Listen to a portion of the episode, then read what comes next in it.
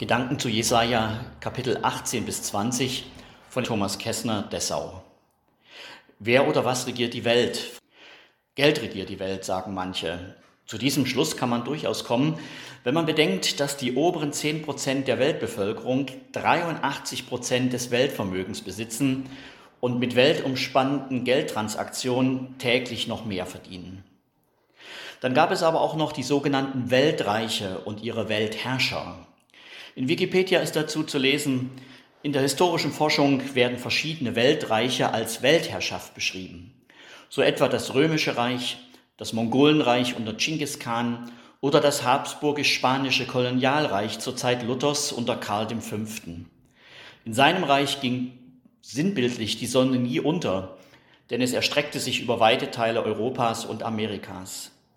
Oder das britische Empire, das 1922 eine Bevölkerung von 458 Millionen zählte, ein Viertel der damaligen Weltbevölkerung, und eine Fläche von fast 34 Millionen Quadratkilometer beherrschte, etwa ein Viertel der Landmasse der Erde. Tatsächlich aber übten alle diese Gebilde ihre sogenannte Weltherrschaft jeweils nur über einen Bruchteil der Erdoberfläche und der Weltbevölkerung aus. Weltherrscher wollten zur Zeit des Propheten Jesaja gerne auch die Könige von Ägypten am Obernil und Kusch, also Äthiopien, am Unterlauf des Nils, sowie Assyrien, die Großmacht an Euphrat und Tigris sein. Gegen die hatten kleine Staaten wie Juda politisch und militärisch keine Chance. Sie wurden einfach zum Spielball im Streit der Großen. Man konnte versuchen, neutral zu bleiben, nach der Devise, wenn die Elefanten tanzen, bleiben die Mäuse besser in ihren Löchern. Doch oft wurden solche kleinen Länder von den Großmächten in Allianzen gezwungen.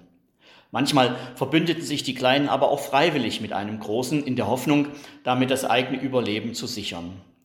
Doch gerade das Gottesvolk Juda hatte sich damit öfters verzockt und aufs falsche Pferd gesetzt. Wer macht Weltgeschichte, haben wir anfangs gefragt. Der, der wirklich Weltgeschichte macht, ist Gott. Und der hat den vermeintlichen Weltenherrschern der damaligen Zeit durch seinen Propheten Jesaja Wichtiges zu sagen. Mit Äthiopien und Ägypten wird es bergab gehen. Vordergründig sind es Naturkatastrophen und Bürgerkriege, die zu ihrem Niedergang beitragen werden. Zeitgleich wird Assyrien erstarken und diese beiden Reiche militärisch besiegen. Das alles wird auch an Juda nicht spurlos vorübergehen, war es doch mit Äthiopien und Ägypten verbündet was sich mal wieder als politische Fehleinschätzung erwies. Es wird also mal wieder turbulente Jahre geben in der Region zwischen Nil und dem Zweistromland.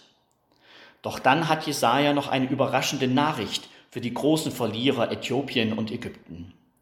Ihr Niedergang soll ihnen zum Heil werden. Sie werden sich Gott zuwenden und ihm dienen. Das überrascht.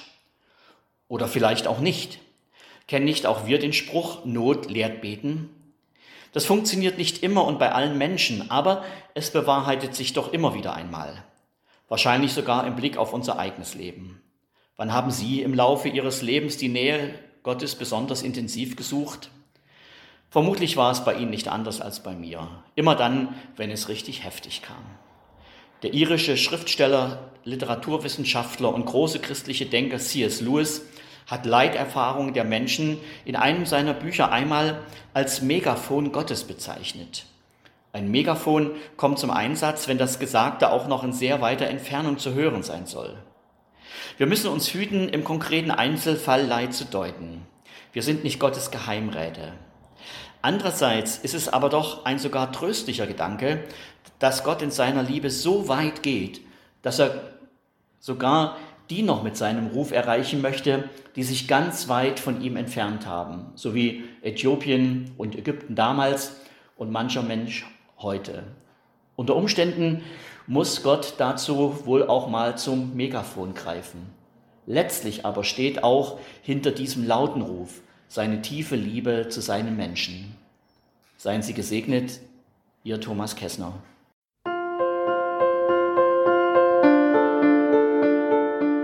Dies war eine Folge aus unserem Podcast In einem Jahr durch die Bibel, ein Projekt des Gemeinschaftsverbandes Sachsen-Anhalt. Morgen geht es weiter. Unsere Arbeit und auch dieses Projekt lebt fast ausschließlich von Spenden. Wenn Sie unseren Podcast mit einer Spende unterstützen möchten, so ist uns das eine große Hilfe. Dies geht per Überweisung an Empfänger LKG Nordhausen. Die IBAN-Nummer lautet DE 68 820 540 520 038 009 647. Wenn Sie eine Spendenbescheinigung benötigen, dann geben Sie bitte Ihren Namen und Ihre Anschrift mit an. Ganz herzlichen Dank.